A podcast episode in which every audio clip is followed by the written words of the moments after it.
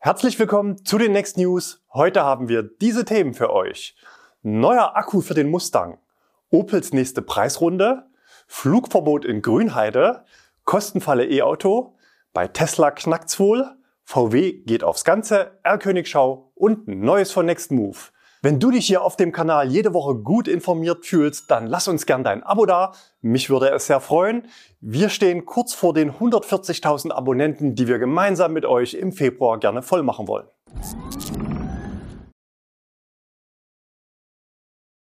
Neuer Akku für den Mustang.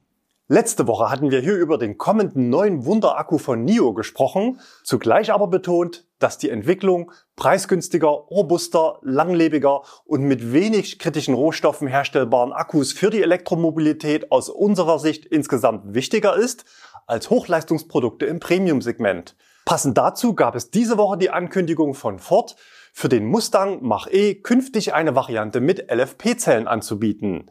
In der Pressemeldung gab es dabei interessante Infos zu Eckdaten und Einsatzgebieten, zwar nicht konkret, aber in der Tendenz sehr spannend. Bislang ist es ja bei vielen Fahrzeugen so, dass die Basisversionen mit LFP-Zellen deutlich mehr Zeit am Schnelllader benötigen. Bei Ford heißt es dazu, LFP steht für Lithium-Eisenphosphat. LFP-Batterien sind sehr langlebig, tolerieren aufgrund ihrer hohen Zyklenfestigkeit mehr Lade- und Entladevorgänge und laden auch schneller als zum Beispiel Batterien aus Nickel, Kobalt, Mangan. Grundsätzlich ist das natürlich möglich. Tesla zeigt, wie es geht. Wir hatten zum Start der LFP-Technik bei Tesla vor über zwei Jahren in Tests gezeigt, dass die Wohlfühltemperatur von Teslas LFP-Zellen für schnelles Laden bei 40 Grad liegt und das muss man im Winter erstmal schaffen. Ford sagt dazu, Allerdings kann die Kälteverträglichkeit von LFP-Batterien durch technische Maßnahmen deutlich verbessert werden. Nicht nur kann, sondern wenn Ford kurze Ladezeiten ankündigt, wird man hoffentlich auch das Gesamtsystem entsprechend angepasst haben. Der Markt für Batteriezellen oder ganze Batteriesysteme ist hochdynamisch. In Deutschland stand Ford 2022 mit gerade mal 5% Elektroanteil im Pkw-Bereich damit ziemlich abgeschlagen da. Aber dieses Jahr kommen ja mehrere neue Modelle, zum Beispiel ein neues Kompakt-SUV auf MEB-Basis. Das heißt, es besteht eine Kooperation mit Volkswagen zur Nutzung des Baukastens über sechs Jahre und 1,2 Millionen Einheiten. Wer selber nichts im Regal hat, kann so natürlich die Lücken beim Umstieg auf E-Mobilität schließen. Aber auch der Tourneo Custom kommt ja dieses Jahr noch als Achtsitzer oder Transporter. Die Verwendung von LFP-Batterien zusätzlich zu Batterien aus Nickel, Kobalt, Mangan ermöglicht Ford ein schnelleres Hochfahren der Produktion. Es können künftig also mehr Elektrofahrzeuge produziert werden, was sich positiv auf die Lieferzeiten auswirken wird. Weiter heißt es, sowohl Ford Nutzfahrzeuge als auch Ford Pkw der nächsten Generation können von LFP-Batterien angetrieben werden. Vielleicht wird es ja sogar ein Ford Pkw, der als erstes LFP-Zellen auf der MEB-Plattform von VW einsetzt. Die Vorstellung wird in wenigen Wochen erwartet. Und werden die Autos dadurch billiger? Aktuell kostet ja der Mach-E mindestens 62.900 Euro. Die Kostenvorteile der LFP-Batterien könnten Ford helfen, die Verkaufspreise seiner Elektrofahrzeuge stabil zu halten oder sogar zu senken. Es kann also sein, dass der Kunde am Ende keinen Preisvorteil hat. Die Einführung beim Mustang Mach-E soll noch dieses Jahr erfolgen. Den Zulieferer verrät Ford allerdings nicht. Man setzt stattdessen in der Meldung auf die eigenen Stärken. Ford investiert 3,5 Milliarden US-Dollar in den Bau eines LFP-Batteriewerkes in Michigan, USA. Dieses Jahr will man bereits 600.000 Elektrofahrzeuge produzieren. Bis Ende 2026 soll das jährliche globale Produktionsvolumen auf 2 Millionen Elektrofahrzeuge gesteigert werden. Opels nächste Preisrunde. Letzte Woche hatten wir berichtet, dass es beim Einstiegspreis für den Opel Corsa E im Februar um 2500 Euro nach oben ging. Jetzt ist auch das etwas größere Schwestermodell an der Reihe, der Mokka E. Eingeführt wurde der Mokka E im Jahr 2021, damals zum Preis von 32.990 Euro. Bis letzte Woche waren es dann 37.650 Euro. Und jetzt kommen nochmal 3.000 Euro obendrauf. 40.650 Euro ist der neue Preis. Die Verkaufszahlen der Opel-Stromer waren zuletzt sehr gut und die Lieferzeiten sind lang. Da sieht man offenbar Potenzial für Preiserhöhungen. 2022 landete der Corsa E auf Platz 7 bei den meist zugelassenen E-Autos in Deutschland und der Mokka E auf Platz 12. Wenn man die gesunkene Förderung mit berücksichtigt, ist der Mokka E in zwei Jahren um gut 10.000 Euro teurer geworden. Und das könnte noch nicht das Ende sein, denn eigentlich heißt das Auto ja inzwischen Mokka Electric und bereits im Dezember hatte man mehr Leistung und mehr Reichweite angekündigt. Davon ist aktuell im Konfigurator aber noch nichts zu sehen. Die offene Frage ist, ob die Umstellung von aktuell eingehenden Bestellungen auf das technische Facelift möglicherweise jetzt schon vorab eingepreist ist oder ob es bald schon die nächste Preisrunde gibt. Flugverbot in Grünheide. Wir haben länger nicht von der Tesla Gigafactory berichtet, aber in den letzten Tagen gab es dort mehrere spannende Entwicklungen. Für euch ganz nah mit dabei ist Tobias Lind. Hier sein Bericht zur Lage vor Ort. Bisher gab es die Möglichkeit, mit vorheriger Anmeldung zu bestimmten Zeiten am Wochenende mit der Drohne übers Gigafactory-Gelände zu fliegen. Diese Möglichkeit wird es jetzt so nicht mehr geben. Tesla hat mich letzte Woche informiert, dass Drohnenflüge über das Gelände jetzt erstmal nicht mehr gestattet werden. Man möchte aber, damit wir den Prozess weiter dokumentieren können, einen Termin pro Quartal einrichten, an dem wir dann fliegen dürfen, aber genaueres steht dazu noch nicht fest. Begründet wurde das hauptsächlich mit Sicherheitsaspekten, denn immerhin ist es jetzt keine Baustelle mehr, sondern eine Fabrik mit über 10.000 Mitarbeitern. Es gibt aber auch Spekulationen, ob das mit ungenehmigten Pfahlgründungen zusammenhängen könnte. Tesla hatte nämlich vor kurzem damit begonnen, auf dem Parkplatz circa fünf Meter lange Pfähle in den Boden zu rammen. Laut Aussage des Baums ist dort eine Solarüberdachung geplant. Man geht aber davon aus, dass die Pfahlgründungen genehmigungspflichtig sind und da es kein entsprechendes Verfahren gegeben hat, hat man dort einen Baustopp für die Überdachung angewiesen. In der Zwischenzeit wurde auf dem Hauptgebäude wieder mit der Installation von Solaranlagen begonnen. Fast das gesamte Dach wurde mittlerweile mit den entsprechenden Halterungen ausgestattet, auf denen die Photovoltaikmodule installiert werden. Im Zellfertigungsgebäude wird derzeit die Produktion von Komponenten von Batterien vorbereitet. Wie schon im letzten Jahr berichtet, werden hier zunächst die Elektronen hergestellt, die nach Texas geschickt werden, um die dortige Zellproduktion schneller zum Laufen zu bringen. Das ändert aber nichts an den Plänen zur Zellfertigung in Deutschland. Die Fabriken in Deutschland und Amerika werden beide wie geplant Zellen produzieren. Nur die Priorisierung beim Hochfahren der Produktion hat sich durch die Subventionen des Inflation Reduction Acts geändert. Zudem wird es mit der Erweiterung der Gigafactory in Grünheide auch einen weiteren Ausbau der Zellproduktionskapazitäten geben. Kostenfalle E-Auto. In vielen Köpfen gibt es das Argument vom wartungsarmen oder gar wartungsfreien E-Auto. Als Vermieter von 400 E-Autos können wir euch gesichert sagen, dass bei nahezu allen E-Autos diverse teure Teile kaputt gehen können. Letzte Woche hatten wir über teure Ausfälle bei Fahrzeugen auf der Stellantis ECMP Baureihe berichtet und um euer Feedback gebeten, falls ihr auch betroffen seid. Ich habe auch diese Woche wieder alle Kommentare gelesen und es gab auch E-Mails. Zunächst die guten Nachrichten. Insgesamt waren es nur knapp 15 Rückmeldungen und damit deutlich weniger als zum Beispiel zuletzt bei der Lenkradproblematik des Skoda Travel Assist. Am häufigsten genannt natürlich der Corsa E, der hat auch die meisten Zulassungen und in den meisten Fällen sind nur Fahrzeuge mit dem dreiphasigen Onboard-Lader, kurz OBC, betroffen. Beim Corsa kostet der aktuell übrigens 1190 Euro Aufpreis. Häufig wird auch mangelndes Grundlagenwissen bei den Markenwerkstätten berichtet.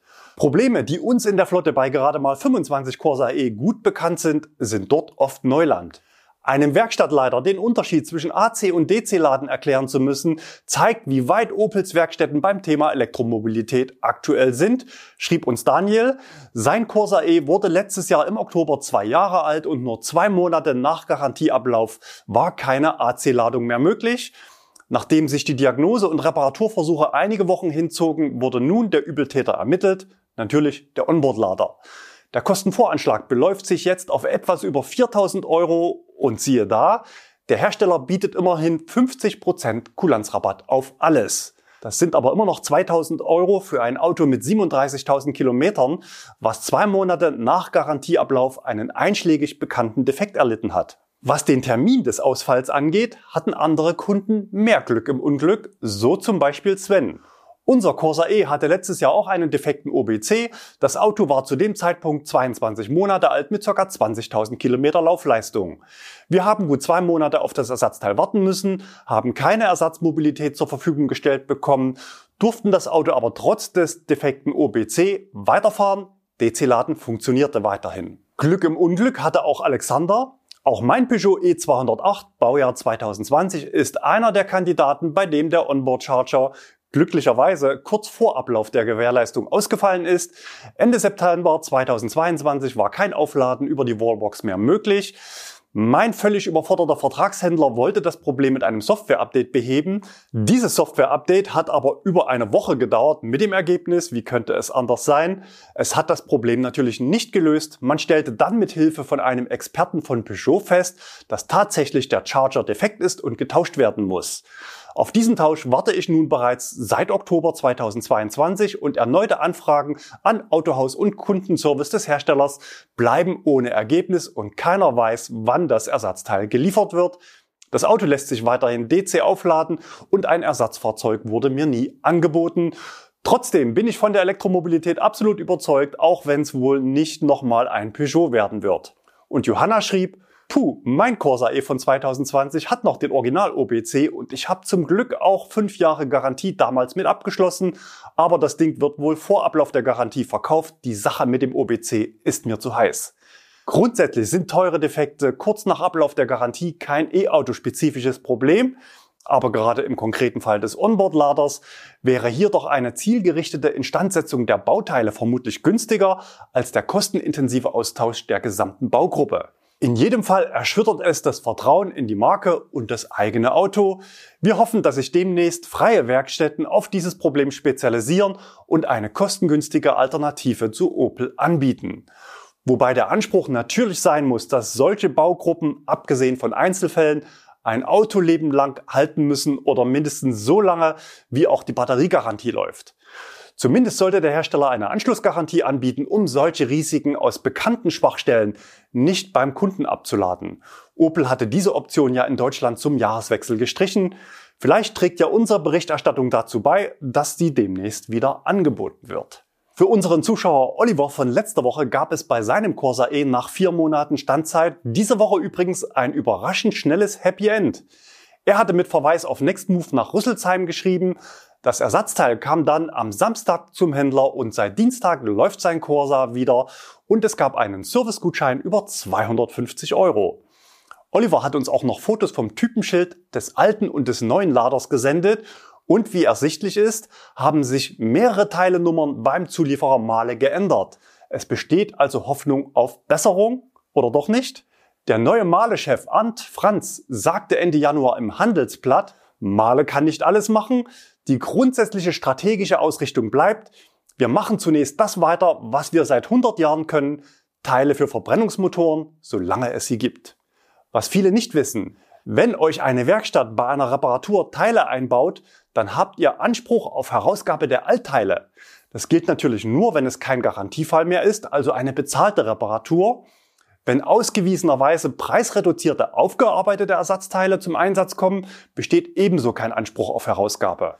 Manchmal tun die Werkstätten so, als wüssten sie davon nichts und es bestehe eine Rückgabepflicht an den Hersteller. Wobei diese Ansage natürlich nicht von vermeintlich böswilligen Angestellten kommt, sondern es hier klare interne Vorgaben gibt. Hier sollte man hartnäckig bleiben. Oft reicht schon eine kurze rechtliche Klarstellung mit Verweis darauf, dass man eine Unterschlagung der Teile nicht dulden wird, so wie hier zu sehen im Werkstattchat einer Hersteller-App. Wir nennen mal keinen Namen. So brachte der teildefekte Onboard-Lader am Ende immerhin noch 300 Euro im Wiederverkauf. Was an dem Teil kaputt war und was noch funktionierte, war natürlich Teil der Angebotsbeschreibung. Im Zusammenhang mit Ersatzteilen gibt es noch eine weitere spannende Frage. Wem gehören nach einem Unfall die ausgetauschten Teile, wenn die gegnerische Versicherung für den Schaden aufkommt? Denn auch beschädigte Teile haben oft noch einen nicht zu vernachlässigten Gebrauchtwert. Also wer darf verwerten? Die Werkstatt, die Versicherung oder der Fahrzeugeigentümer. Alle Teile gehören demjenigen, dem sie auch vor dem Austausch gehört haben. Der Kunde bestimmt also, was mit den Teilen passieren soll. Sagt er vor der Reparatur nichts, dann wird die Werkstatt das als stillschweigende Vereinbarung deuten, dass sich die Werkstatt um die Entsorgung, Schrägstrich, den Verkauf kümmern soll. Wenn ihr also selbst ein paar hundert Euro oder gar tausend Euro erlösen wollt, dann solltet ihr das unbedingt auf dem Werkstattauftrag schriftlich festhalten. Im Nachhinein ist es meist schwierig, weil die Teile dann sicher schon entsorgt wurden.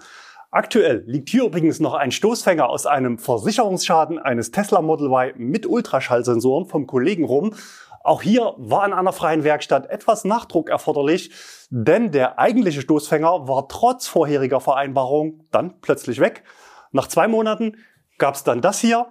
Gebote gerne an insider.nextmove.de. Ich leite es dann weiter. Wir sind natürlich hier nicht auf Kaffeefahrt, um euch unseren Schrott zu verkaufen. Die Botschaft soll sein, lasst euch nicht verarschen. Und ein paar hundert Euro für Altteile sind leicht verdient und können manchen Härtefall etwas abmildern. Bei Tesla knackt's wohl. In den letzten Monaten gab es auch bei Deutschlands meistverkauften E-Auto, dem Tesla Model Y, eine auffällige Häufung von teuren, unangenehmen Defekten. Unangenehm vor allem dann, wenn im Winter keine Heizung mehr funktioniert. Wir hatten bereits berichtet, auch bei Nextmove waren insgesamt in den letzten drei Monaten sechs Tesla Model Y aus Grünheideproduktion im vierten Quartal betroffen. Und wie zuvor beschrieben, werden bei solchen Häufungen auch die Ersatzteile knapp, denn die Neuwagenproduktion ist in der Zuteilung natürlich klar priorisiert. Die Kosten liegen bei ca. 2750 Euro inklusive Mehrwertsteuer, wobei im Garantiefall natürlich keine Berechnung erfolgt. Die Behebung erfolgt in der Regel anstandslos. Getauscht werden Wärmepumpe, Klimakompressor und Leitungen. Nicht ganz so einfach haben es Kunden, die ein auffälliges Verhalten ihres Fahrzeuges im Bereich Lenkung reklamieren. Betroffene berichten über das Gefühl einer Rasterlenkung, ähnlich dem Klacken am Scrollrad einer Computermaus, teilweise auch von gestörtem Geradeauslauf auf der Autobahn. Beide Probleme treten bei Kälte stärker auf als bei milden Außentemperaturen. Betroffen ist auch unser Zuschauer Michael. Er schrieb uns, Tesla verweist meist auf ein Software-Update, welches bereits mehrfach verschoben wurde. Die 2023er Updates haben im Gegenteil das Problem bei vorher nicht betroffenen Fahrzeugen erst hervorgerufen, wie bei meinem Auto. Es sind sowohl Model Y aus Grünheide und Shanghai betroffen. Nur in Einzelfällen und auf Druck tauscht Tesla das Lenkgetriebe. Das KBA dürfte bereits durch einige verzweifelte Tesla-Kunden auf das Thema aufmerksam geworden sein. Der entsprechende Beitrag im Tesla-Forum umfasst inzwischen 2500 Wortmeldungen. Betroffene vernetzen sich und tragen den Stand der Problembehandlung in einer Liste ein, die inzwischen über 200 betroffene Fahrzeuge umfasst. Der interne Kostensatz beim Hardware-Tausch liegt hier bei 2900 Euro. VW geht aufs Ganze. Heute haben wir mehrfach über Dinge berichtet, die man aus unserer Sicht durchaus als Seriendefekte bezeichnen kann. Bei Opel lag das Problem vermutlich beim Zulieferer. Wer Teslas Lenkung baut, wissen wir nicht, aber zumindest die Wärmepumpe ist eine zuletzt von Tesla als herausragende Innovation gepriesene Eigenentwicklung. Insgesamt zeigt sich klar, dass zu einem guten E-Auto deutlich mehr gehört als Akku und Motor. Das weiß man auch in Wolfsburg und verkündete diese Woche, Volkswagen Group Technology entwickelt Gesamtantriebssystem für Elektroautos. Neben Batterie und E-Motor werden künftig auch Pulswechselrichter und Thermomanagement selbst entwickelt. Ziel sind sowohl Kosten als auch Effizienzvorteile. VW spricht von bis zu 20 Prozent mehr Effizienz durch optimale Abstimmung der Einzelkomponenten.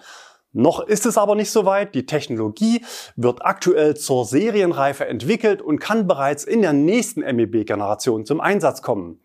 Thomas Schmall, Technikvorstand des VW-Konzerns, sagte dazu, der Volkswagen-Konzern gehört damit zu den ganz wenigen Autoherstellern weltweit, die künftig ein ganzheitlich optimiertes Gesamtsystem anbieten können. Mit diesem Know-how werden wir dazu beitragen, dass der Konzern und seine Marken auch beim E-Auto die Technologieführerschaft übernehmen werden. Herr Königschau, Heute mal wieder ein Neuzugang hier auf dem Kanal. Das Logo zeigt klar Maserati und das am Tesla Supercharger an der A7 in NC. Der Folgore, das ist italienisch für Blitz, gilt als der bisher sportlichste GT der Marke. 0 auf 100 in 2,7 Sekunden. An Bord ein 800 Volt System. Nachladen in 20 Minuten auf 80 Prozent. Die Reichweite soll bei 450 Kilometern liegen. Vielen Dank für die Bilder an Christian. Neues von Nextmove. An dieser Stelle Hinweise in eigener Sache und schon ein kleiner Ausblick auf die kommende Woche. In den Kommentaren lesen wir, dass viele Zuschauer noch nicht elektrisch fahren und vereinzelt noch große Skepsis besteht. Meine Empfehlung, einfach mal ausprobieren und am besten nicht nur für zwei Tage. Aktuell findet ihr auf unserer Homepage verschiedene Aktionsangebote für große und kleine Fahrzeuge, manchmal auch standortbezogen. Zum Beispiel 25 Prozent auf alle BMW-Fahrzeuge in München bis zum 17.03. oder eine Woche Tesla Model Y in Leipzig ab 349 Euro. Den Link zu den Aktionsangeboten findet ihr in der Infobox, also einfach unterm Video auf Mehr klicken. Dort ebenfalls verlinkt sind unsere Stellenausschreibungen. Wir suchen aktuell Verstärkung in verschiedenen Bereichen an mehreren Standorten, zum Beispiel für die Vermietung in Stuttgart und München und für unsere IT-Abteilung in Arnstadt. Einige Stellen sind auch in Teilzeit ausgeschrieben. Nächste Woche Mittwoch ist übrigens Weltpremiere des VW ID3 Facelift. Ich durfte mir die neuen Autos ja schon Anfang Dezember anschauen und wir hatten auf dem Kanal berichtet und damals auch schon erste Bildmontagen des Facelift gezeigt. Die Bilder aus der finalen Präsentation liegen mir jetzt schon vor und VW hat offenbar nicht nur auf seine Kunden gehört, sondern auch auf die Medienvertreter, denen man das Auto vorab schon gezeigt hat. Denn ein kleines Detail hat sich tatsächlich noch geändert. Die allgemeinen Spielregeln verbieten mir leider heute schon zu sagen, worum es sich konkret handelt. Psst, wen's interessiert, der kann noch mal ins Video schauen. Bei 11 Minuten 40 sage ich meine Meinung dazu. Weniger ist manchmal mehr und vermutlich waren auch noch andere Leute meiner Meinung. Auflösung dann nächsten Freitag hier auf dem Kanal. Schaltet gerne wieder ein. Bis dahin, bleibt gesund und fahrt elektrisch.